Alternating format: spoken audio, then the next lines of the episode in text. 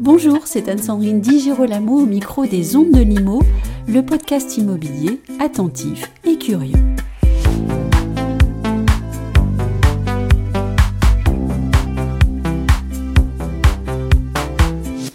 Mon invité est un homme aux multiples talents avec une longue carrière sur la scène internationale du droit, spécialiste des rapprochements internationaux. Pierre Servan-Schreiber a représenté certains des plus grands groupes français, européens, asiatiques et américains dans leurs opérations de fusion-acquisition ou bien dans leurs opérations boursières. Il continue désormais sa carrière en tant que médiateur et arbitre, et c'est lui, par exemple, qui a développé le concept de médiation familiale patrimoniale. Dans l'entretien que je vous propose aujourd'hui, nous parlons du client et de ce que le professionnel doit avoir au fond de lui pour donner envie aux autres de travailler avec lui. Vous allez l'entendre, Pierre Servan-Schreiber pose les choses et prend de la hauteur. Ses conseils sont précieux et je dirais intemporels. Pierre Servan-Schreiber, bonjour. Bonjour. Vous êtes euh, avocat, médiateur, éditeur, oléiculteur, podcasteur, motard, père de cinq enfants, et sans doute bien plus encore. Qu'est-ce que j'ai oublié? Euh, Pas grand-chose, en fait. Ça fait déjà des bonnes journées, vous savez. C'est-à-dire bah, C'est-à-dire que euh, je fais un peu tout ça à la fois. Alors, pour être très exact, euh, l'activité d'avocat d'affaires, qui a été ma carrière pendant 35 ans, je l'ai arrêtée il y a 7 ans. Et aujourd'hui, mon activité professionnelle principale, c'est la médiation et j'en fais presque tout le temps. Mais euh, voilà, j'ai toujours eu envie dans toute ma vie de faire euh, plein de trucs et de faire plein de trucs euh, successivement ou à la fois. Et donc oui, je m'occupe aussi de mon huile d'olive, de, des ventes, des expéditions, etc.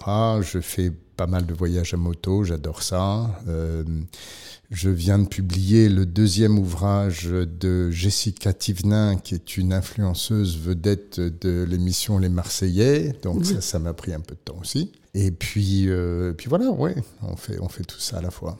Est-ce que le fait d'avoir toujours évolué entre la France et les États-Unis euh, vous donne cette capacité à ne rien vous interdire et à ne pas rester sur une seule et unique voie? C'est pas la cause, c'est plutôt une conséquence. Ce que je veux dire par là, c'est qu'aller aux États-Unis, c'était déjà vouloir faire autre chose, quelque chose en plus, quelque chose de différent. Et bien évidemment, quand on vit à l'étranger pendant quelque temps, euh, ça, ça oriente sa façon de penser. Et oui, les Américains ont une plus grande flexibilité probablement par rapport à leur euh, activité que, que dans le monde latin ou, ouest européen. Mais voilà, c'est l'inverse. C'est plutôt moi qui avais déjà envie de faire d'autres trucs euh, plutôt que les Américains qui m'y ont invité. Faire beaucoup, beaucoup de choses comme ça, c'est pas toujours admis dans la société française. On aime bien que les gens soient mis sur une seule voie, avec une seule étiquette, une seule carte de visite.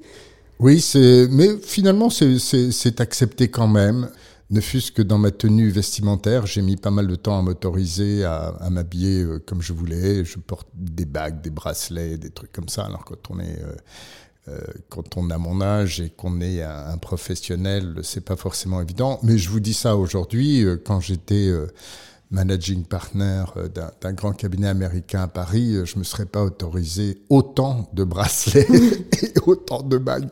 J'avais quelques bracelets, mais j'avais pas, j'avais quand même un costume euh, tous les jours. Il est vrai que j'ai remarqué une évolution dans vos photos professionnelles. Quand on, vous, quand on regarde votre profil sur Google, il est vrai qu'on voit une évolution de ces photos. C'est assez drôle. Hein ouais, ouais, c'est marrant. Et puis dernièrement, vous faites des photos devant des œuvres d'art. Oui, alors, euh, cette œuvre d'art euh, dont, on parle, euh, en fait, j'ai des photos devant deux œuvres d'art, et dont l'une est faite par mon fils David Servan-Schreiber, qui est artiste peintre et qui cartonne, ce qui est évidemment une grande fierté. Je suis une fidèle auditrice de votre podcast, Parole de lawyer. Merci. Et un jour, vous avez publié un, épisode qui s'adresse, selon vous, à tous les juristes, mais qui, à mon sens, euh, s'adresse valablement et de façon plus large aux entrepreneurs, disons. La question de cet épisode, c'était celle-ci comment avoir des clients mhm. L'une de vos premières confidences quant à cette question, c'est de dire bah, il n'y a pas de secret. Oui, il n'y a pas de secret. Euh, c'est évidemment le problème que se pose tout tous les professionnels dont l'activité est d'avoir des clients. Oui. Euh, et je ne parle pas de la vente de, de, de biens Euh, mm. Et encore que non, c'est idiot ce que je viens de dire. Si je vends des machines-outils, j'ai besoin de clients. Donc en fait, ça s'applique à tous les gens qui ont des clients. Et, on réduit souvent la, fonction commerciale à des techniques, en fait. Non, mais c'est idiot. Euh, en réalité, euh, il faut toujours revenir à l'humain. D'abord, c'est beaucoup plus intéressant, c'est beaucoup plus riche, c'est beaucoup plus varié, et ça marche beaucoup mieux. Le client, c'est d'abord un être humain. C'est un homme ou une femme, et il ou elle va réagir comme être humain, même dans une situation professionnelle. Mais nous avons tous fait l'expérience de ça. Des gens qui, par leur comportement, nous mettaient mal à l'aise, nous agressaient, quel que soit l'environnement professionnel dans lequel on est, ça va affecter notre façon de voir cette personne, notre façon d'appréhender la situation professionnelle dans laquelle on est. Donc si on le prend dans l'autre sens et qu'on essaye de le positiver, c'est en créant un rapport humain positif que l'on va faciliter l'acquisition de la clientèle. J'aime beaucoup votre manière euh, très élégante dans ce podcast de conseiller ceci. Soignez votre savoir-être, soyez généreux et on se souviendra de vous et on aura envie de travailler avec vous. Donner envie de travailler avec nous, c'est finalement l'élément principal. Ah ben, absolument. Si, si, si, je dis qu'il n'y a pas de secret, s'il n'y en avait qu'un seul, c'est celui-là. Il faut donner envie aux gens de travailler avec vous. Ça demande euh, un tout petit peu de sincérité. C'est-à-dire que euh, se forcer à sourire, on, on, tous rencontré des gens qui souriaient de façon mécanique, ça marche pas. On sourit avec les yeux, en fait, on sourit avec le cœur. Ben, c'est pareil. Il faut partir du principe que les gens que l'on rencontre professionnellement, et donc les clients, euh, les clients que l'on a ou les clients que l'on veut acquérir, euh, d'abord sont des gens, euh, leur accorder a priori sa sympathie, sa confiance, Évidemment, si on se rend compte qu'on a affaire à des gens fort désagréables, ben, on n'est pas obligé d'insister, mais euh, aller au-devant des gens avec une, réelle envie euh, d'engager euh, d'engager une conversation, d'engager un, lien, même s'il ne va pas durer éternellement, même s'il ne va pas être d'une force incroyable, mais engager un lien. Je crois que j'avais donné cette anecdote dans le podcast, et là, peut-être, pour en revenir à ce que vous disiez avant, les États-Unis m'ont-ils influencé, c'est que les Américains ont bien plus que les Latins cette capacité à entrer instantanément en contact à un niveau personnel, pas intime, mais personnel. Et euh, ça m'avait frappé lorsque j'étais arrivé à New York pour finir mes études de droit. J'étais dans Central Park, j'étais assis sur un banc et il y a un jogger qui arrive en courant, qui s'arrête pour nouer ses lacets. Et donc pas du tout parce que j'étais là, il s'arrête pour nourrir ses lacets, il me voit et il me dit euh, Hi, how are you doing? How's your day? Euh, comment ça va et comment est ta journée? Mm. Et je l'ai regardé absolument médusé parce qu'il est reparti en courant. Je ne l'ai évidemment plus jamais revu de ma vie et j'ai trouvé très intéressant que sur les cinq secondes qu'ont duré notre rencontre sur cette terre en ce XXe siècle, c'était le XXe mm. siècle à l'époque, euh, ce garçon ait éprouvé le, le besoin, l'envie juste de me demander comment ça allait. Et euh, ça m'a vraiment frappé. Je me suis dit, eh oui, pourquoi pas? Moi, ça m'a fait sentir bien. J'étais content que quelqu'un que je connaissais pas me demande comment j'allais. J'ai répondu bien et vous. Il m'a dit super. Il est reparti en courant. Voilà, c'était absolument éphémère. Et pourtant, c'était déjà quelque chose. Et si on extrapole, au fond, euh, les clients, c'est pareil. Euh, si on leur donne quelque chose qui va faire appel à un sentiment profondément humain qui est la reconnaissance à l'égard de celui ou celle qui vous fait du bien, ben voilà, on a la clé en fait. Pardonnez-moi Pierre de vous poser la question suivante, je suis certaine que certains se la posent. Le monde qui nous entoure est parfois éteint, parfois ronchon, parfois agressif. Qu'est-ce qui vous donne la force à vous de, de rester vous-même, de rester généreux, de rester affable, élégant? Où est-ce que vous trouvez cette force de rester au-dessus? Mais alors, euh, chère Anne-Sandrine, c'est pas une force, c'est un état de fait. Euh, J'y peux rien. Je fume une et parfois deux cigarettes par jour le soir après dîner. Il y a beaucoup de gens qui me disent oh là là, mais comment t'as la force? Mais j'ai mhm. pas la force, j'ai pas envie de plus, mais j'ai pas envie de moi non plus. Je suis comme ça, voilà. Donc c'est pas une force, je crois. Simplement, euh, il faut il faut s'autoriser à ressentir des choses positives, à les transmettre positivement. Euh, le seul conseil que je donnerais, c'est euh, donner. et vous recevrez. Ça, ça, date du Nouveau Testament. Hein. Mais euh, donnez, vous recevrez. C'est tellement vrai. Alors, pas du tout forcément là où on pense qu'on va recevoir. Euh, c'est une philosophie, un état d'esprit. Voilà, il faut, et, là encore, pas calculer. Il faut, il faut le faire naturellement. C'est comme euh, euh, l'entretien physique ou d'autres choses. si on le fait naturellement tous les jours, ça, ça ne représente absolument aucun effort. Euh, un exemple que je donnais souvent à mes euh, collaborateurs, c'est que euh, j'ai passé des années de ma vie à essayer d'avoir Total comme client. Et donc, je leur envoyais des petits mots, des articles que je trouvais intéressants, je leur proposais de faire des formations chez eux, et on avait une relation extrêmement agréable, hein. il n'y a aucun problème. Mais j'ai jamais eu le moindre dossier pour Total. Et en revanche, un, un, jour, j'étais en train de prendre un petit déjeuner, et dans le journal, je vois que Mittal fait une OPA hostile mhm. sur Arcelor. Et je me dis, tiens, alors je connais absolument pas ces deux entreprises. Je sais à peine ce qu'elles font, de la, sidérurgie, c'est-à-dire de l'acier, mais vraiment, j'y connais rien du tout. Je me fais cette réflexion comme ça en passant. Et euh, cinq heures plus tard, j'étais le, conseil choisi par Arcelor pour se défendre dans la plus grosse OPA hostile qui avait eu lieu en Europe. Voilà, comme quoi il faut pas essayer de récolter là où on sème, il faut semer, et puis il arrive ce qui arrive. Et puis on est plus heureux soi-même. Absolument. C'est d'abord à soi que ça fait du bien d'être euh, d'être euh, ouvert, d'être généreux, d'être gentil avec les gens. C'est d'abord à soi. Mm. Donc si plus on est égoïste, plus mm. il faut être altruiste en quelque sorte. Oui, et puis les, les, avocats bulldogs dont vous parlez dans votre podcast, finalement, ils ne font de mal qu'à eux-mêmes. Bah, en tout cas, moi, j'en vis pas leur vie. Hein. Non.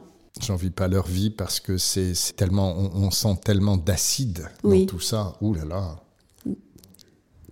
Alors on a parlé de savoir-être, il y a aussi quand même un petit peu de savoir-faire. Et dans votre podcast, vous donnez quand même un conseil qui est celui de travailler ses super pouvoirs. Qu'est-ce que c'est que cette théorie du super pouvoir alors c'est une théorie qui a été inventée par ma cousine Florence Servan-Schreiber euh, dans un bouquin qui s'appelle Power Patate. Euh, L'idée c'est la suivante euh, on a tous des qualités et des défauts. Et puis on a une, une éducation euh, judéo-chrétienne qui, qui a nettement tendance à dire il faut corriger ses défauts. Oh là là, t'es nul en maths, euh, t'es pas, euh, tu, tu chantes faux, tu parles pas bien, des, des trucs comme ça. Et donc il faut travailler pour corriger ça. L'idée est que pourquoi est-ce qu'on ferait pas l'inverse? C'est-à-dire essayer de définir nos qualités, mais au-delà de nos qualités, nos super pouvoirs, c'est-à-dire des choses que l'on fait mieux que d'autres. Pas mieux que tout le monde, mais mieux que d'autres. Euh, par exemple, dans un contexte professionnel, euh, certains sont meilleurs à l'oral, d'autres sont meilleurs à l'écrit, certains sont bons pour chercher, pour trouver, d'autres sont bons pour mettre des gens en lien les uns avec les autres. Oui, c'est des choses très générales comme ça. L'idée, c'est de découvrir quels sont ses propres super pouvoirs. Et si on ne le sait pas soi-même, parce que si on est un peu honnête avec soi-même, on sait quand même qu'on n'est pas trop mauvais sur certains trucs, euh, même si on est moins bon sur d'autres. Mais euh, sinon, il faut demander à des gens proches qui vous aiment bien, euh, est-ce qu'il y a un moment dans ma vie où tu t'es dit, ah waouh, pas mal voilà. Mm. Et c'était à quelle occasion? Alors ça peut être n'importe quoi, un discours à l'occasion d'un mariage, ou le fait d'avoir euh, sauvé un chien qui allait se noyer dans le ruisseau, ou, ou d'avoir rangé une bibliothèque d'une façon extrêmement intelligente. Peu importe. Mais euh, un, une chose que l'on a faite euh, dans sa vie qui a attiré l'attention de façon positive. là, c'est un signe qui a un super pouvoir. Et celui-là, il faut l'exploiter. Et à énergie égale, c'est tellement plus intéressant, tellement plus efficace, tellement plus rentable de travailler à améliorer encore ses super pouvoirs qu'à corriger ses défauts. Parce que celui qui ne s'exprime pas bien à l'oral ou qui écrit mal ou que sais-je encore, ça va lui demander une énergie folle d'arriver à un niveau qui sera bien mieux que son niveau de départ, mais qui sera un niveau moyen. Alors que si on part du haut, c'est-à-dire de ce qu'on fait déjà mieux que beaucoup de gens, et qu'on met la même énergie, alors là, on va vraiment cartonner. Ce super pouvoir a sans doute la super puissance de donner envie en fait. On parlait de cette question de donner envie aux autres de travailler avec vous. C'est peut-être par là qu'ils vont pouvoir euh, envisager la relation de travail. Absolument. Absolument. Euh, J'avais un collaborateur, son super pouvoir à lui, c'était trouver l'information. Euh, ça a l'air bizarre, mais euh, il, trouvait des trucs que, que, les autres mettaient beaucoup plus de temps à trouver. Et il, il, était dans mon cabinet depuis vraiment pas très longtemps.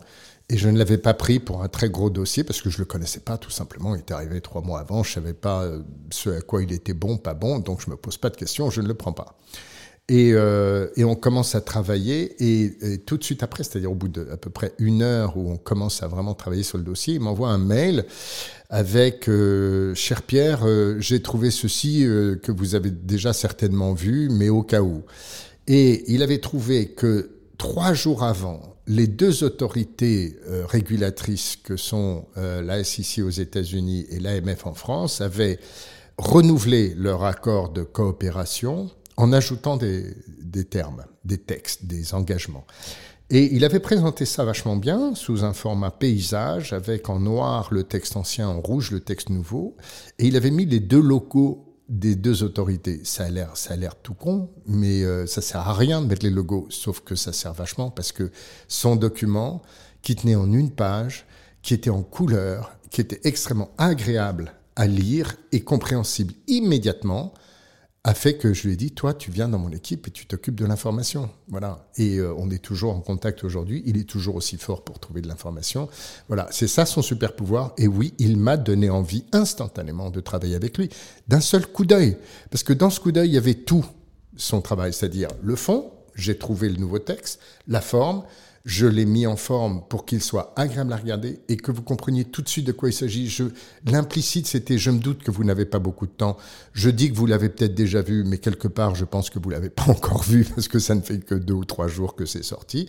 Et je vous le mets en rouge comme ça, vous prenez pas de temps pour comprendre qu'est-ce qu'il y a de nouveau dans, dans ce nouvel accord. Génial. Et en conclusion, prenez soin des autres et soignez votre travail. Exactement, exactement. Alors, on disait tout à l'heure euh, l'humain, l'humain, l'humain. Euh, on n'est quand même pas chez les bisounours, il n'y a pas que l'humain, il faut qu'il y ait la qualité oui. derrière, euh, le fond mm. de sa propre formation. Et pour les gens euh, qui nous écoutent et qui sont plutôt dans le domaine immobilier, ben, on voit très bien ceux qui connaissent bien leur marché, qui connaissent bien les produits. Euh, ça, c'est la base en quelque sorte. Mais ce qui est important, euh, dans, ce métier-là, que je connais mal, même si j'ai une sœur qui l'exerce, euh, c'est la, la, relation qu'on va créer avec le client. C'est-à-dire euh, que le client ait rapidement le, sentiment qu'il peut vous faire confiance. J'ai un copain qui est, qui est, agent immobilier et un jour comme ça, je lui dis bah tiens, qu'est-ce que tu penses? J'ai vu tel studio, je sais pas quoi, acheter. Euh, ça te paraît intéressant, etc. Il me dit, mais t'as pas besoin, t'as pas besoin d'acheter de l'immobilier euh, maintenant. Et il m'explique pourquoi. Et je me suis dit, bah, la prochaine fois qu'il me dit, en revanche, tu devrais faire ça, je vais l'écouter. Parce que j'ai tout de suite eu le sentiment qu'il essayait pas de me fourguer quoi que ce soit, mais de comprendre mes attentes et, d'y répondre. Et, euh, et, là, tout de suite, ça crée une autre relation. Un, agent immobilier qui me dirait, alors, je sais que vous cherchez tel genre de produit, j'ai quelque chose, mais je dois tout de suite vous dire qu'il y a quelque chose que je trouve extraordinaire, c'est pour ça que je vous le propose, mais ça ne répond pas à tel et tel de vos critères. Alors là, je vais l'écouter différemment, parce que je vais me dire, lui, il a compris ce que je cherche, et il me parle comme un être humain, pas comme un client, entre guillemets. Un grand merci, Pierre Servan-Chauvert. Je vous en prie.